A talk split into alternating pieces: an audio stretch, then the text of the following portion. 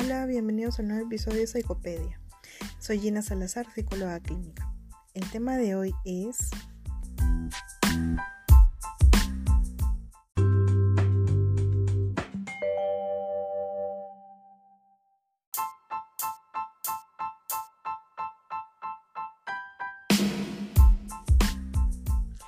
bajo rendimiento escolar. ¿Qué es el bajo rendimiento escolar? Pues este fenómeno es bastante complejo en realidad, puesto que existen diversas variables como las del propio individuo, es decir, el escolar.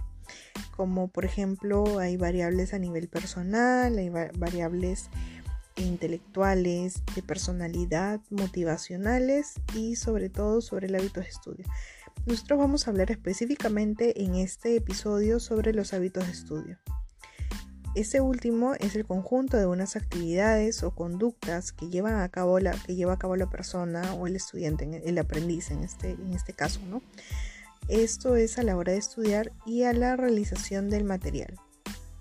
Estos hábitos son unos predictores más importantes de cómo es que el aprendiz, el alumno va a obtener un éxito académico o no. Hay pautas concretas en torno al estudio. Son cuatro de ellas. Hay, eh, la primera pauta es la organización, la segunda es planificación, luego sigue métodos de estudio y luego el mantener. El mantener es lo que nosotros queremos, es como nuestra meta final. Lo que nosotros queremos es que nuestros hijos mantengan estas pautas concretas acerca del estudio. Primero que se organicen, que planifiquen qué es lo que van a estudiar, qué métodos de estudio voy a tener para poder aprenderme todo el material que tengo y por último eh, mantener. Volver a, guardar toda mi técnica que he utilizado en este momento para luego cuando me vuelva a enfrentar a tal vez a un examen eh, pueda tener la misma organización y planificación y tener el mismo método de estudio o tal vez otras herramientas para otro curso, pero voy a seguir con el mismo, con la misma idea. Entonces, por ello quiero compartirles las principales técnicas de intervención para, eh, para los hábitos de estudio. Es decir, ¿por qué?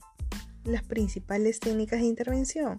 Porque primero debemos tener en cuenta de que si bien eh, podemos tener ciertas dificultades en, este aspecto como es el de bajo rendimiento, ¿no? Eh, es porque, porque no tenemos unos hábitos de estudio adecuados, no estamos bien organizados. Es por ello que quiero compartirles algunas técnicas de intervención que hacer cuando tengo bajo rendimiento por hábitos de estudio inadecuados. lo primero es controlar y estimular es decir, con el fin de evitar distractores o distracciones y la conducta de procrastinación. ¿Qué es la procrastinación? Es aplazar hasta el último momento una tarea o una actividad.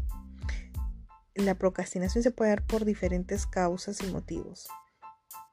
Puede ser porque la tarea que quieres realizar y que estás postergando indefinidamente es que te causa demasiada ansiedad o frustración hacerla o simplemente porque como ya has aplazado tantas veces una sola tarea o actividad pues se te ha juntado y ahora tienes fastidio de poder pues enfrentarte a todo ese cerro de materiales que tienes por hacer. Otra, otra técnica es la, la del entrenamiento en autocontrol. En esta, en esta técnica, ustedes y los niños, los chicos, los jóvenes que me están escuchando, van a poder tener como un tiempo razonable para que ustedes puedan ser concentrados. Se van a autocontrolar, van a poder tener mayor manejo de ustedes mismos en cuanto a la capacidad de atención y concentración. La otra técnica es entrenar en la organización y planificación de estudio. Esto es bastante importante porque porque la importancia de estudiar en un entorno adecuado, ordenado y establecer horarios u organigramas semanales nos va a ayudar a llegar a los objetivos de estudio que tenemos trazados. Es decir, si nosotros no tenemos como que un orden o un planner de cómo o qué es lo que voy a hacer el, día de hoy, pues voy a, a encontrarme diferentes actividades que hacer durante el día pero tal vez hay unas que son principales, son primordiales para presentar. y tal vez por no tener pues esta organización voy a hacer las cosas en desorden. La otra técnica es enseñar métodos de estudio. En esta, en esta parte de acá, el enseñar a estudiar en formas de, por ejemplo, resúmenes, esquemas. ¿Esto con qué? Con el fin de evitar aprendizajes memorísticos. Vamos acá a fomentar el repaso y horas de descanso. Hay una técnica bastante conocida que es la técnica del pomodoro, en la que vas, estás concentrado un tiempo aceptable para que puedas eh, estudiar tu tema, tu material, y luego te das como unos 15, 10 minutos para que te puedas relajar y luego nuevamente continúas estudiando. ¿Con qué fin? Con el fin de que no te recargues y que no hagas las cosas por hacer, sino con el fin de aprender. Y como nuestra mente a veces también se satura, debemos, tenemos que tener eh, tiempos, intervalos de descanso, para que de esta manera nuestro cerebro se oxigene. Entonces, un, un, dato acá bastante importante es que cuando el rendimiento académico es bajo, por ejemplo, por problemas de atención, por problemas de conducta o causas emocionales, pues se debe intervenir de manera psicológica y se debe concentrar, nos debemos concentrar en, esto, en estos problemas primero antes de eh, poder pues avanzar o seguir haciendo alguna, alguna otra intervención, ya que varias veces lo he dicho, el tema de la, de la, emoción y cómo nosotros nos sentimos de manera interna está bastante ligado a nuestro desarrollo en diferentes actividades, tanto en la escuela, en el trabajo. Entonces, si nosotros no nos sentimos bien emocionalmente, si no estamos tranquilos mentalmente, pues todas esas cosas van a estar rondando y vamos a estar rumiando en nuestra cabeza de qué es lo que está pasando y vamos a darle y darle, darle el pensamiento y no vamos a estar centrados en lo que en ese momento estamos, para lo que en ese momento estamos, que es el aprender, que es el prestar atención a mi clase, que es lo que estar eh, eh, estar atento a lo que la profesora está diciendo o a la actividad o disfrutar el momento con mis compañeros. Entonces, si nosotros estamos constantemente pensando y pensando en el problema, rumiando sobre una idea, un pensamiento, pues evidentemente nuestros sentidos no van a estar dirigidos a lo que estamos haciendo, que es aprender. Entonces nuestro rendimiento académico va a estar por eso bajo. Entonces, ¿por qué es importante la intervención psicológica? Porque de esta manera el niño o el joven va a tener un espacio libre de juicio y de prejuicios para que él pueda conversar y explayarse en sobre lo que está pasando en su situación actual, ya sea de casa, en el colegio o, con sus compañeros de clase. Entonces de esta manera nosotros estamos resolviendo algunos conflictos internos que el alumno o el joven puede tener en ese momento y que no lo está dejando concentrarse y no lo está dejando tener o desarrollar sus actividades de manera cotidiana. Por ello es bastante importante. Y otra cosa también quiero aprovechar es en, el de, ya quitar este tabú de que solamente sus hijos están yendo al colegio para estudiar, aprender cosas y, nada más. Y que tiene que sacarse siempre la máxima nota y que siempre tiene que ser el mejor y solamente centrarse en lo que es eh, aprendizaje y nada más. Pues no. Es decir, ok, en el colegio están para aprender, claro está. Pero en el colegio también se aprenden muchísimas cosas, pasan muchísimas cosas dentro de un ambiente.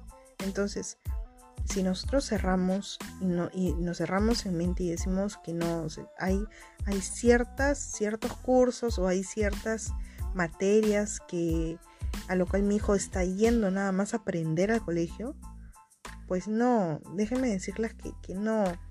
El colegio es una comunidad gigantesca, entonces no podemos quitarle la importancia a ciertas cosas y ponerlas en pedestal en otras.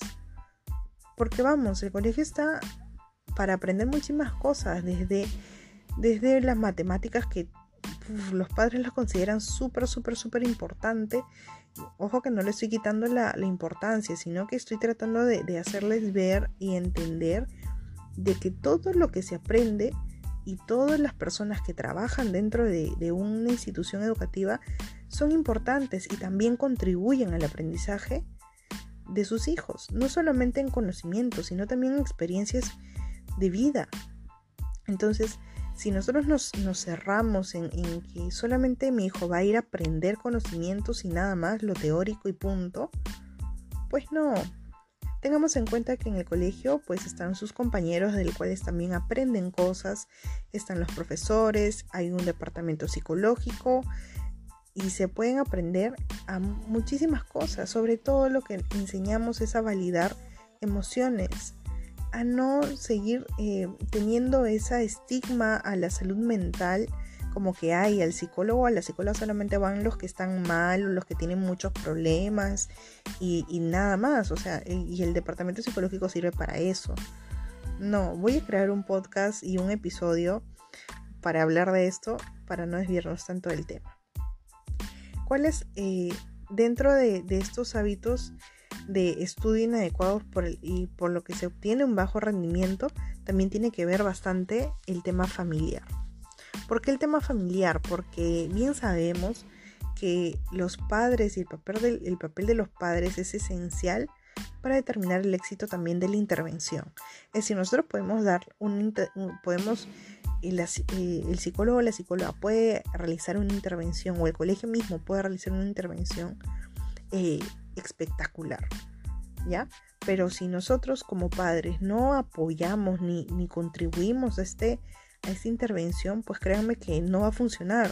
Y obviamente los padres van a decir, no sirve para nada. Mi hijo, mi hija ha ido al psicólogo o la psicóloga o han hecho esa intervención con mi hija, eh, pero en realidad parece que no hubieran hecho nada. Pero y se han preguntado, ¿y yo como padre cómo contribuí a esa intervención? Entonces, cualquier sea el proceso de intervención que se escoja, ese va a constituir el proceso de la psicoeducación. ¿Qué es la psicoeducación? La psicoeducación es lo que estamos haciendo ahora, es lo que yo estoy haciendo ahora. Es explicar cuál es el problema o qué problemas pueden existir y cómo actuar frente a él. Y esto va a estar dirigido a todos, no solamente a padres, sino también a todos, porque todos debemos saber la importancia de la salud mental, debemos tener en conocimiento eh, qué es lo que podía pasar, qué es lo que podría pasar, cuáles son los hábitos de estudio, cómo puedo intervenir con mi hijo, qué es lo que puedo hacer yo como padre. Entonces, de esta manera, nosotros estamos apoyando a nuestros hijos a que puedan afrontar diversas situaciones dentro del colegio o en cualquier contexto en el que se encuentren. Entonces, por ello, se recomienda en estos casos de los, del bajo rendimiento por un hábito de estudio es que, por ejemplo, puedan establecer técnicas y puedan utilizar técnicas como el de manejo de contingencias, como el que se explicó en el episodio pasado. Podemos utilizar las responsabilidades también que pongamos responsabilidades a nuestros hijos, a nuestros hijos en términos de estudio. Si bien sabemos de acuerdo a la edad, este va a ir relacionado de acuerdo a la edad y podemos irle dando pequeñas responsabilidades. Eso también va ligado al tema de la autonomía, al tema de, de darles el espacio para que ellos puedan aprender y decidir por sí solos. Y finalmente también limitar, eso es bastante importantísimo, limitar la sobreprotección, ya sea adolescentes, jóvenes, niños. Por favor, padres, se los pido, no sobreprotejamos mucho a nuestros hijos porque los estamos privando de tener una autonomía y explorar el mundo por sí solos, el contexto por sí solos. Se pueden equivocar y yo sé que ustedes no quieren que sus hijos pasen por lo mismo que ustedes han pasado, tal vez, y quieren cuidarlos y protegerlos para que no se sientan mal. Pero créanme que el equivocarse los va a ayudar también a ellos a poder desarrollar más herramientas de afrontamiento. Van a poder, más adelante cuando ustedes, los padres, ya no estén, ellos por sí solos ya van a saber cómo solucionar sus problemas, porque ya han desarrollado herramientas internas y personales para poder ejecutarlas cuando sean más grandes. Entonces, finalmente con ello, quiero agregar la intervención en el colegio. ¿Cuál es la intervención que realiza el colegio frente a este bajón rendimiento escolar, pues el centro educativo va a tener un rol bastante importante al igual que la familia, puesto que el, padre debe comunicarse vía telefónica con el responsable del grado del alumno para comunicarse con el tutor. Entonces, este tutor, ¿qué es lo que va a hacer? Va a ofrecerle pautas de acción para que puedan llevarlo dentro de casa. Esto, ¿cómo así? El tutor va, por ejemplo, de acuerdo a la dinámica de cada colegio, ¿no? El tutor se encarga de llamar a los padres para informar, ok, señora, señor, su hijito Juancito está teniendo dificultades en ciertos cursos, por favor me gustaría reunirme con él o con ella y con ustedes para poder conversar acerca de este tema y ver cómo los puedo ayudar. Porque esa es la finalidad. Ayudar. Ayudar al niño, al joven, a que pueda, eh, pueda sobrellevar, pueda superar este tema del bajo rendimiento. Entonces, nosotros necesitamos un seguimiento en casa. Ese seguimiento en casa lo van a hacer los padres. Pero para ello, el tutor o la tutora va a brindarles herramientas para cómo llevar este proceso dentro de casa. Todo esto va a depender de cómo ambas partes, tanto padres como en el colegio, contribuyan al propósito, qué tanto seguimiento se le está dando a mi hijo o a mi hija en el colegio, quién le está dando seguimiento quién es la persona encargada de mi hijo o de mi hija para que ella pueda levantar sus notas. Yo como padre estoy haciendo lo que me corresponde, ¿no? Entonces quiero saber qué persona está encargada de mi hijo o mi hija para que ella pueda subir su rendimiento escolar. Lo recomendable es que en las instituciones educativas se lleven como una hoja de registro donde se van a ir anotando cada vez que se produzca, por ejemplo, alguna distracción durante el estudio o en el tiempo empleado. Esto no solamente se puede hacer con un niño, se pueden hacer con varios o un grupo determinado de niños. Esto lo pueden hacer por curso o, cada profesor dentro del aula que dicte en el aula puede ir informando a la tutora o al tutor sobre este, estas incidencias, ¿no? Y de esta manera pues llevaremos un registro mucho más rico, vamos a saber mucho más y sobre todo vamos a tener material de cómo interactuar y cómo enseñarle estas herramientas a nuestros jóvenes. Y bueno, esto es todo por este episodio sobre el bajo rendimiento escolar por hábitos de estudio y ustedes creen que en algún momento han tenido algún tipo de estos problemas o han tenido bajo rendimiento, se los dejo para que se los respondan. Y bueno, conmigo será hasta la próxima semana. Recuerden que pueden encontrarme en Psicopedia, en mis redes sociales de Instagram, Facebook y en Google Podcast, como Spotify también. Hasta la próxima.